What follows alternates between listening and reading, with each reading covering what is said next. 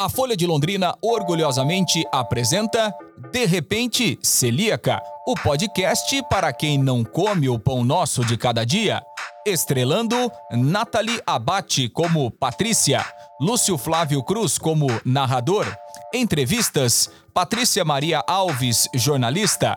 Alessio Fassano, gastroenterologista pediátrico, autor, pesquisador mundialmente renomado, professor de Harvard e fundador do Centro de Pesquisa para a Doença Celíaca em Boston, nos Estados Unidos. Angela Ma, diretora da Believe Arauna Foods. Rubens Barbosa, presidente executivo da Abitrigo. Vozes adicionais: Marlon Pimentel como o estagiário, Fernanda Sirquia como funcionária 1 e Celso Felizardo como funcionário 2. Tradução: Ana Paula Nascimento. Oferecimento: International Center for Journalists e Meta. No último episódio, as iniciativas empresariais sem glúten se tornam o foco de Patrícia em busca de resposta para as mazelas de ser um celíaco. E, ao final, chegamos ao dilema de Tostines. Será que o glúten chega aos alimentos na indústria ou será que o glúten já vem do campo para a indústria? E é justamente aqui que retomamos a nossa história. Se você está acompanhando esse podcast junto com a gente, você já não deve estar mais confundindo lactose com glúten, não é mesmo? Mas mesmo assim, vale lembrar que as falas dos profissionais que nós ouviremos nesse podcast são verdadeiras e foram gravadas a partir de entrevistas feitas pela equipe de jornalistas participantes dessa produção. As histórias da novela já não condizem tanto com a realidade como nos episódios anteriores. Agora tem a liberdade poética do roteirista. Dito isto, bom apetite!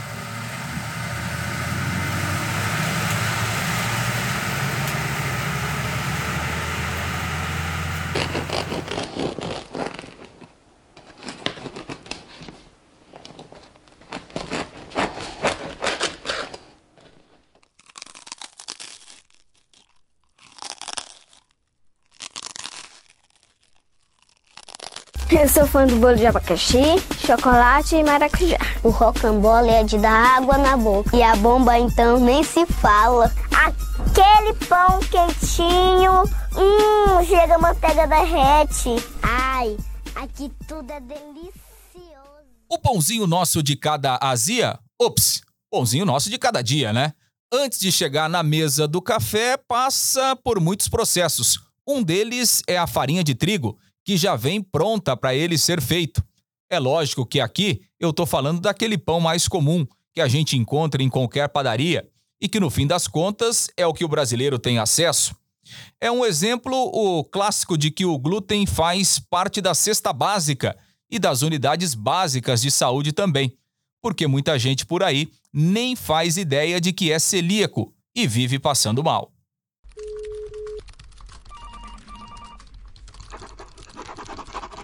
Tô rabiscando aqui, tentando montar o um mapa mental do glúten na alimentação. Mas chego sempre num ponto que não sei mais para onde ir. Quer dizer, as flechinhas estão apontando para a indústria, porque dela saem os produtos que chegam até os mercados, restaurantes, lojas, bares. E porque para ela são enviadas as matérias-primas do que depois se transforma no que consumimos por aí. Só que se eu for atrás dessa imensidão de indústrias de tudo quanto é ramo do setor alimentício, vai faltar episódios nesse podcast para a gente exibir o que eu vou descobrir.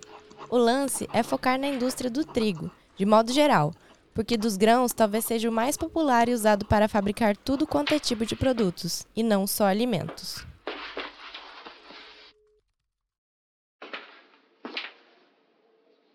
Patrícia, procurando sobre a indústria do trigo, descobri uma fonte que pode ser muito interessante para o nosso podcast. Ah, é? Quem? Vi que existe a Abitrigo, Associação Brasileira da Indústria de Trigo. Eles atuam junto aos moinhos e representam a indústria nacional de moagem. De acordo com o que eu li, quase 80% do trigo moído no Brasil, que vai para a indústria, parte dos associados deles. Olha só que interessante! E acredito que eles devem ter muitos dados deste setor, além de informações mais específicas sobre como o glúten se encaixa neste contexto. Sim, Eu posso marcar uma entrevista com Rubens Barbosa, o presidente executivo da Abitrigo? Com certeza. Seria um ponto de partida para a gente entender como funciona a cadeia produtiva deles. Certo. Vou agendar e já te coloco em contato com ele. Olá, Rubens. Qual que é o papel da Abitrigo? A Abitrigo é a Associação Brasileira da Indústria do Trigo. Nós estamos no meio da cadeia, entendeu? Você tem a produção, você tem os produtos derivados de trigo, nós estamos no meio. A Abitrigo cuida né, dos interesses dos moinhos, entendeu? E da importação, porque é a indústria que importa, né? Então a gente acompanha muito a questão do, do abastecimento do, do trigo aqui, a evolução do mercado internacional e tal, isso que a gente faz. Qual a representatividade da indústria do trigo na indústria nacional? Olha, ainda é pequeno, né? porque o trigo é marginal aqui, né? A gente produz hoje 11 milhões de toneladas e 12 milhões processadas, né? A demanda interna do trigo é 12 milhões de toneladas. Quanto do trigo consumido hoje no Brasil é plantado aqui e quanto que é importado? 60% vem de fora. A produção nacional atende a 40% do mercado. 80% a 85% vem da Argentina. Nos últimos dois anos, esse ano e ano passado, por causa da seca na Argentina, caiu muito a capacidade de produção da Argentina. Então, a exportação para o Brasil diminuiu. Então, hoje, o ano passado e esse ano, a, Argentina vai exportar uma, uma quantidade menor do que no passado. Então, você tem hoje a Argentina ainda, apesar disso, vai ser o principal exportador, depois você tem a Rússia, você tem os Estados Unidos, você tem o Paraguai e o Uruguai, que são os principais fornecedores do Brasil. Há alguma parcela da produção que é exportada? A qualidade do trigo nosso melhorou muito e os países que importavam da Rússia, da Ucrânia, passaram a importar de outras fontes, inclusive do Brasil. Lendo os relatórios disponíveis no site da Abre Trigo, nós observamos que há informações sobre importação de glúten. Como que funciona essa atividade na indústria do trigo aqui no Brasil? Olha, isso eu não sei porque isso é feito diretamente pelos moinhos, entendeu? Eu nem saberia dizer quais moinhos que importam e quais não exportam, entendeu? Esses são números globais. Não, nós não temos isso, viu? Porque a, a Abitrigo, ela representa os, uh, os moinhos, mas a gente não negocia nem importação, nem exportação, nem a venda da farinha, tudo isso é feito diretamente pelos moinhos.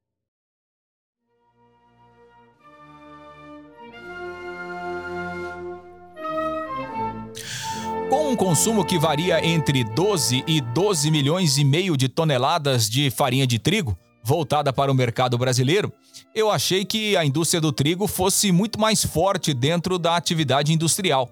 Mas também é porque a maior parte é importada e não produzida aqui. Somos o sétimo país que mais importa trigo do mundo. E a maior parte do trigo que a indústria brasileira importa vem da Argentina.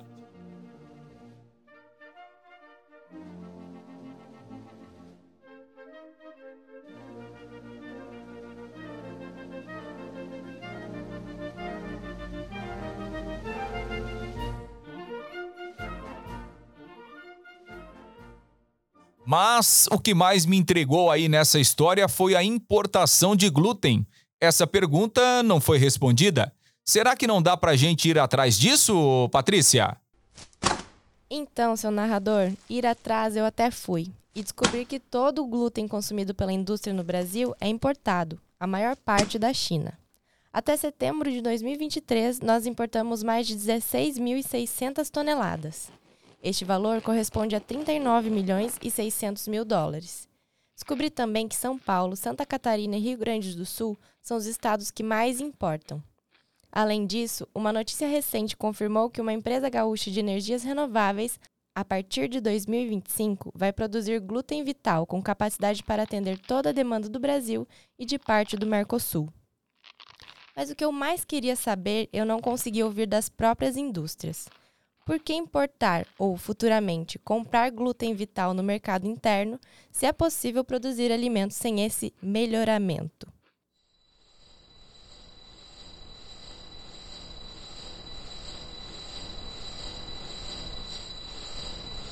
Já faz um tempo que trabalho aqui e acho muito legal quando alguém sabe o que eu faço, sabia? Como assim? Ué, que a gente trabalha numa indústria de produtos sem glúten, sem açúcar, sem lactose. Ah, é verdade. Mas eu nunca tinha parado para pensar nisso. Sério? Nossa, comigo acontece direto. Acho que deve ser porque eu conheço muita gente que não pode comer essas coisas todas. Deve ser.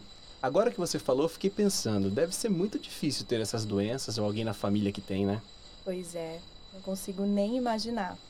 Só que eu fico feliz de saber que o nosso trabalho ajuda um montão de gente por aí, sabe? Apesar de já termos ouvido por aqui que boa parcela dos negócios dedicados aos celíacos no Brasil gira em torno de empresas familiares e pequenas iniciativas, também há marcas nacionais que já se enquadram em um âmbito de larga escala produtiva. É o caso da Belive, indústria de Minas Gerais, que aposta em linhas de produtos livres de açúcar, leite e glúten. Peraí, entrevistei a fundadora e diretora Angela Ma e posso contar mais sobre isso. Conheci mais de perto como essa empresa se posiciona neste mercado. Com quantos anos você começou? Exatamente 20 anos. E começou porque nós somos uma família do, do agro, né? E eu sou casada com descendente oriental, né, chinês. E o meu sogro, ele era uma pessoa muito empreendedora, muito assim visionária. E quando veio para o Brasil, foi com é, essa mentalidade que o Brasil ainda iria ser o celeiro do mundo.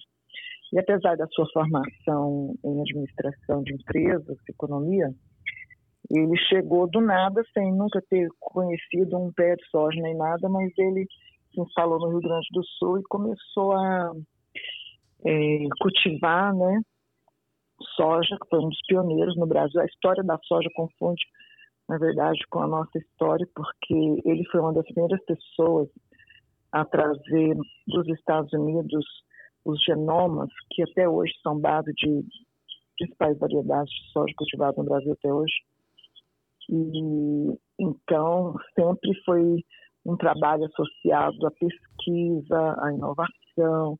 Então, essa parte sempre teve assim no, no DNA da empresa.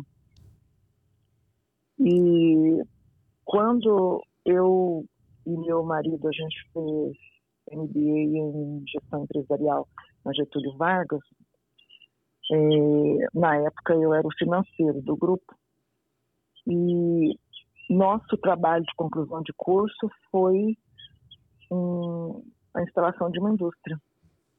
Eu tinha que pegar todos os eh, todas as disciplinas, né, contabilidade, financeiro, gestão de pessoas, enfim. É, então a gente fez um, um trabalho é, voltado para isso, que acabou sendo a base da instalação da indústria aqui na fazenda, e a gente começou, eu, a minha formação em engenharia química, e então a gente começou a produzir produtos à base de soja, que era nosso principal é, cultivar na época. E o que, que aconteceu? Após uns. Isso foi 2003. Quando foi em 2006, que eu tinha feito os primeiros cookies em a base de soja. Ah, ah, quer dizer, o meu gerente comercial, que estava em São Paulo, ele era muito amigo do Dr. Pericles, que na época era o presidente da Celbra no Brasil. E ele levou esses cookies para ele provar e falou: Ô João, por que, que você não faz um cookie desses para gente sem glúten, né? E aí foi aí que veio essa demanda para mim. Eu nunca tinha ouvido falar sobre doença celíaca.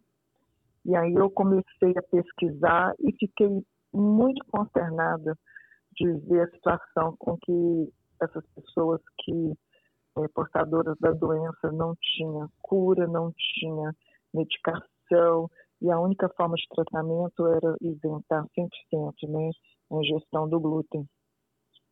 E aí eu comecei a estudar, pesquisar, pesquisar, e obviamente tinha muito pouca coisa na época. E até o primeiro produto, que foi o Cook, que eu desenvolvi sem glúten, ele foi feito a quatro mãos pelos diretores da FEBRA. Eu fazia os testes, mandava para eles avaliarem, inclusive até o desenvolvimento da embalagem, foi tudo assim a quatro mãos. Então foi bem direcionado mesmo, porque eu comecei a comprar tudo que eu achava no mercado e era tudo tão ruim. Eu falei, puxa, coitado desse pessoal, tem que comer essas coisas horrorosas. E isso virou quase que, para mim, um desafio de tentar fazer um produto mais próximo de um tradicional, é, mais isento de glúten, para atender essas pessoas.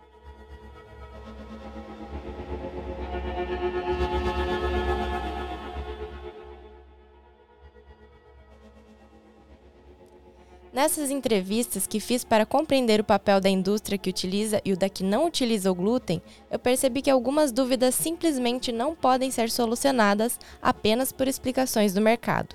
Para conseguir pistas para algumas delas, é preciso ir atrás da ciência.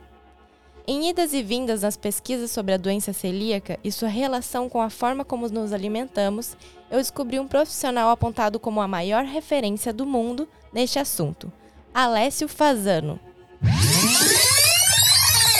Peraí, ô Patrícia, me desculpe te interromper, mas eu posso apresentar o doutor? Tá, vá em frente. Nascido na Itália, Alessio Fassano é gastroenterologista pediátrico, autor de best-sellers como o livro Dieta Sem Glúten, um guia essencial para uma vida saudável pesquisador mundialmente renomado, professor de medicina em Harvard e fundador do Centro de Pesquisa para a Doença Celíaca em Boston, nos Estados Unidos. E não é que ele topou participar do podcast para compartilhar um pouco do que sabe sobre o universo do glúten e a relação com a industrialização dos alimentos?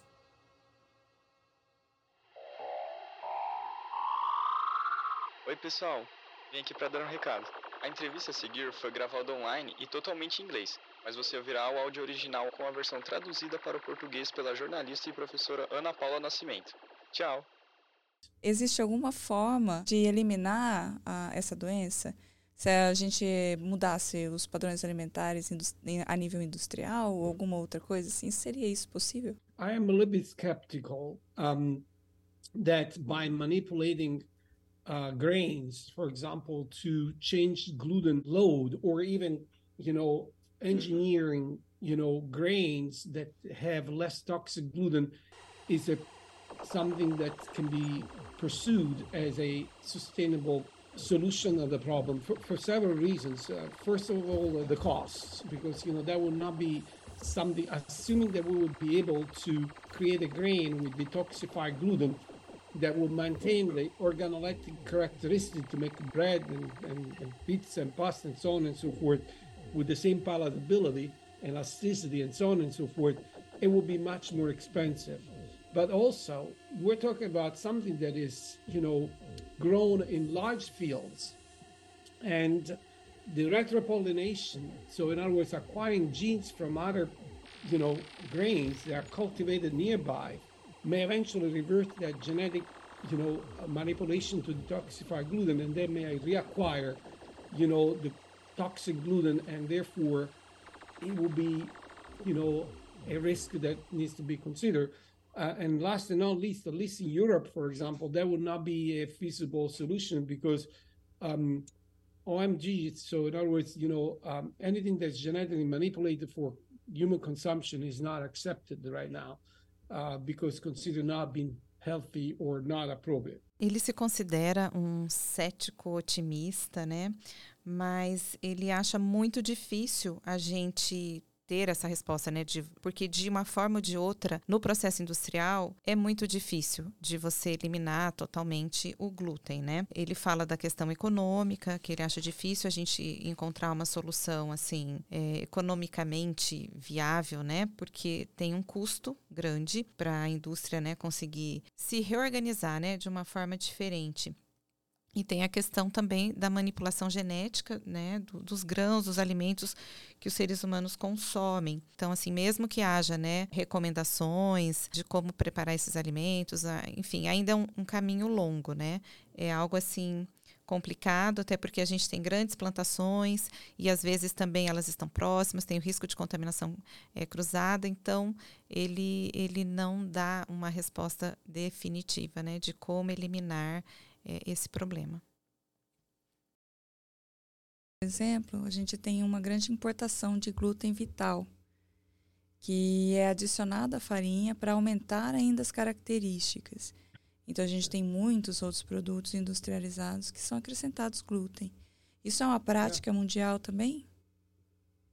Yeah, definitely. That's you know, you know, again, as all the other autoimmune diseases, celiac disease is on a rise, and people believe that parts, partially the reason of this increase is due indeed to the industrialization of products that you know to sell better have been manipulated, for example, to enrich the amount of gluten um, in grains. Um, I'm not sure if that's the real reason why we see this increase, because true, over the years, we've seen an increase of the content of gluten in grains. The ancient Romans and Greeks, they consume, um, you know, wheat that had 4% of the dry weight being gluten now we consume a wheat that has three, four times more. Um, but these changes happen in centuries. So, and and we not seen any genetic, you know, manipulation that typically are done by farmer to improve the yield of what they produce in the last 40, 60, 80 years when we've seen this huge increase of, of celiac disease. So I, I don't think that is the enrichment of by the industry of of grains um, uh, containing gluten the problem.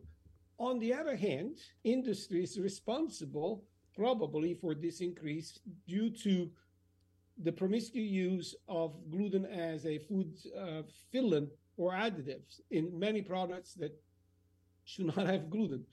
Uh, sausage, uh, sausages, uh, you know, uh, candies, and, and you can go on and on and on stuff that you know well because you know going gluten free you need to watch for those. But one other example in which industry made the difference is the way that, for example, we pan, do panification, the way that we make breads. You know, in my generation, the bread was a long making bread was a long process, was an overnight process.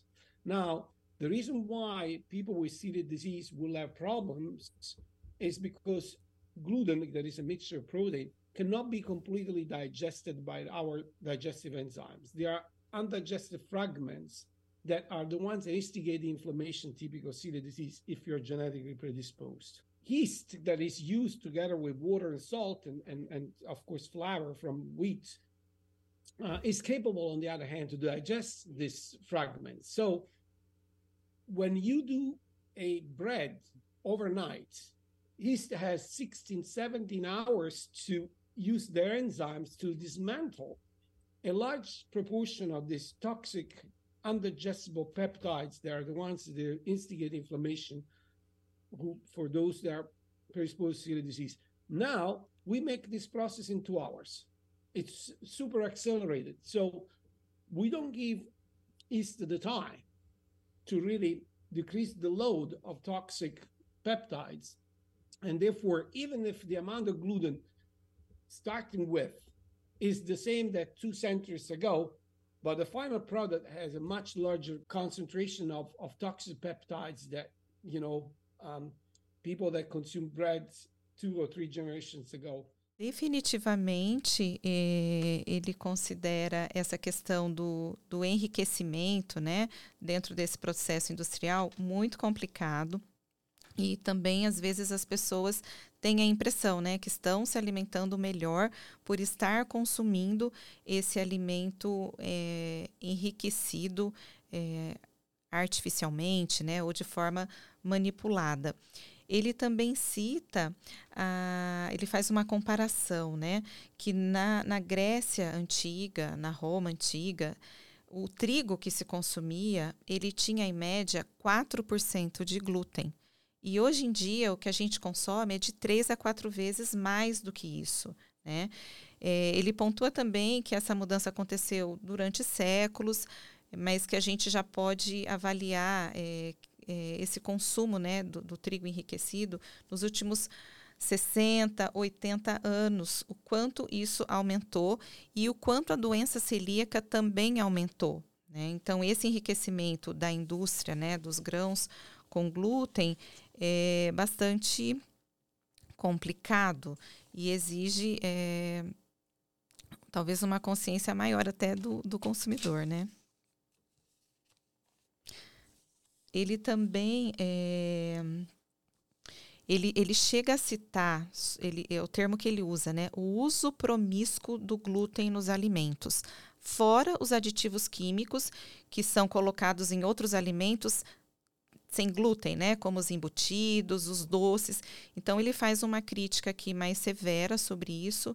É, e ele, é, ele também dá o exemplo, né, da panificação, que é um alimento muito comum, né, no dia a dia de todo mundo e aí ele, ele, ele cita que na época dele, né, na geração dele, é, fazer pão exigia um longo processo. Né? Era um processo de, de um dia para outro, é, tinha mais tempo para a proteína né, do glúten. Ele fala dos peptídeos, é, que é uma proteína complexa, serem é, digeridas, né? Enfim, elas eram o processo de fazer mais longo é, favorecia que quando a gente consumisse esse pão, ele estivesse numa condição mais fácil para o nosso organismo digerir né, essa proteína. E não é o que acontece hoje. Hoje em dia, um, pão é feito, em média, é possível fazer um pão em duas horas, e ele questiona é, o prejuízo disso, né? Tem uma facilidade aí na vida prática de um alimento ficar pronto rápido, mas, por outro lado, causa uma série de, de problemas, né? E aumenta é, a toxicidade né, é, desse elemento, desses peptídeos que fazem parte dessa proteína do glúten. Né? Então, ele diz também que o resultado desse processo né, é um produto com uma concentração muito maior, né, é, com esses peptídeos tóxicos, do que as pessoas consumiam há duas, três gerações atrás. Tem uma questão que talvez a gente não tenha abordado aqui, que é a específica assim, sobre regulamentação, né, sobre aqueles selos e certificação de produtos e tudo mais, e pressionar de alguma forma a indústria para que as pessoas saibam é, de, de forma cada vez mais evidente né, o, o que, que consta né, na, naqueles produtos e, e, de que forma esses, é, esses elementos são processados, né?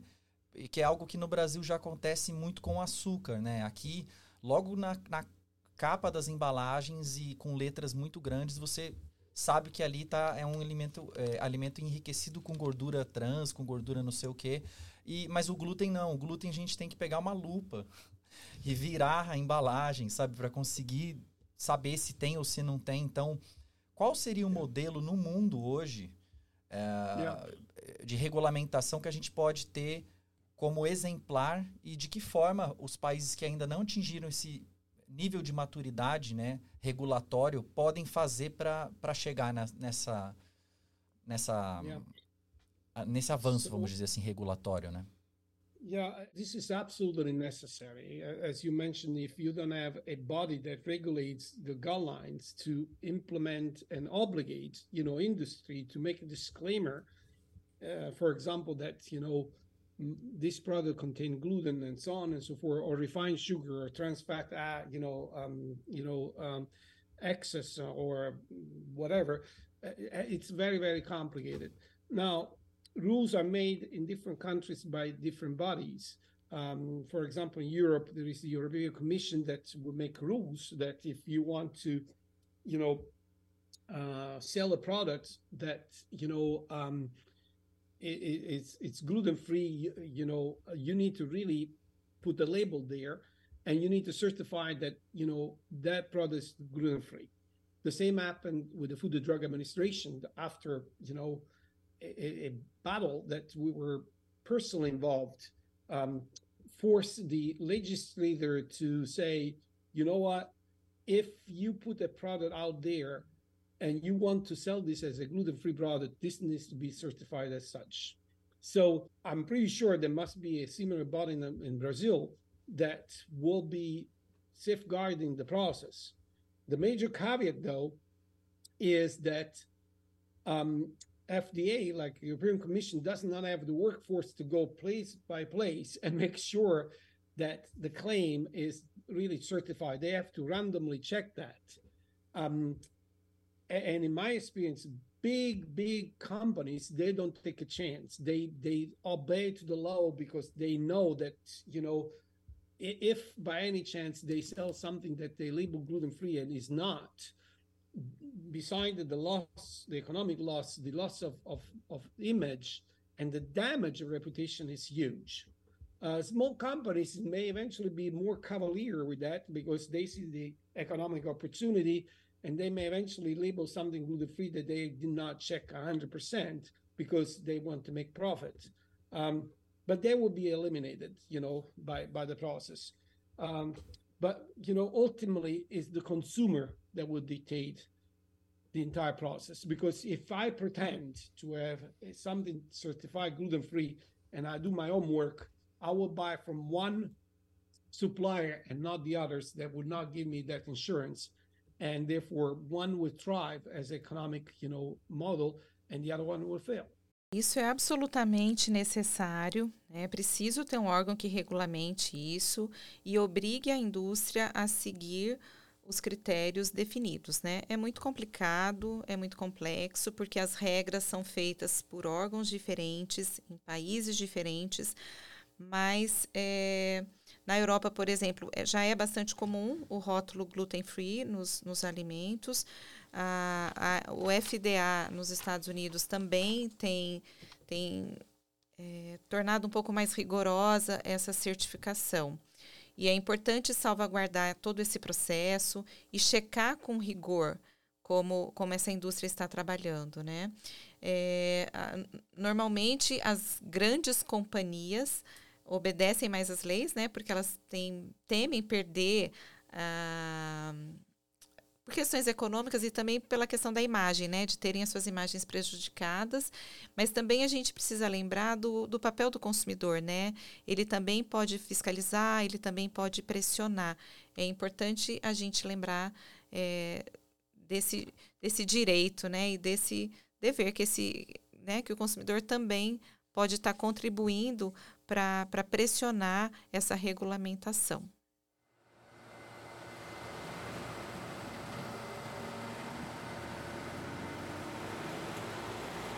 Acho que aqui tivemos algumas pistas claras de que na indústria o processamento dos grãos e a adição de glúten interferem na qualidade dos produtos que consumimos. E abriu uma série de perguntas sobre a origem desta matéria-prima que chega nas fábricas. Como será que o trigo e os grãos vêm do campo para a indústria?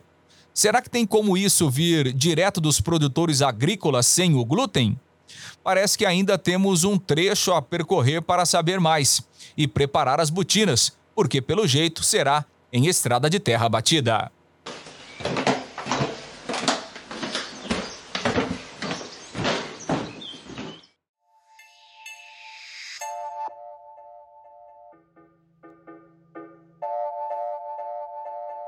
Se você chegou até aqui, não me custa nada lembrar que todas as descrições de dados, entrevistas com profissionais e informações sobre a doença celíaca são factuais e correspondem com a realidade. A narrativa foi baseada em fatos que aconteceram na minha vida nos anos de 2022 e 2023. O roteiro adaptado é de Teixeira Quintiliano, a produção Marlon Pimentel, design de som Fábio Augusto, Gabriela Bessa e Vinícius Teixeira. O apoio técnico foi de Ana Luísa Barreto e Pamela Destácio. Trilhas sonoras foi feita por inteligência artificial. As artes e todas as ilustrações são do genial artista e grande amigo Rafael Costa, que junto com João Fábio criaram animações para os canais do YouTube e as redes sociais da Folha de Londrina. Arroba Folha de Londrina. Não esquece de ir lá conferir.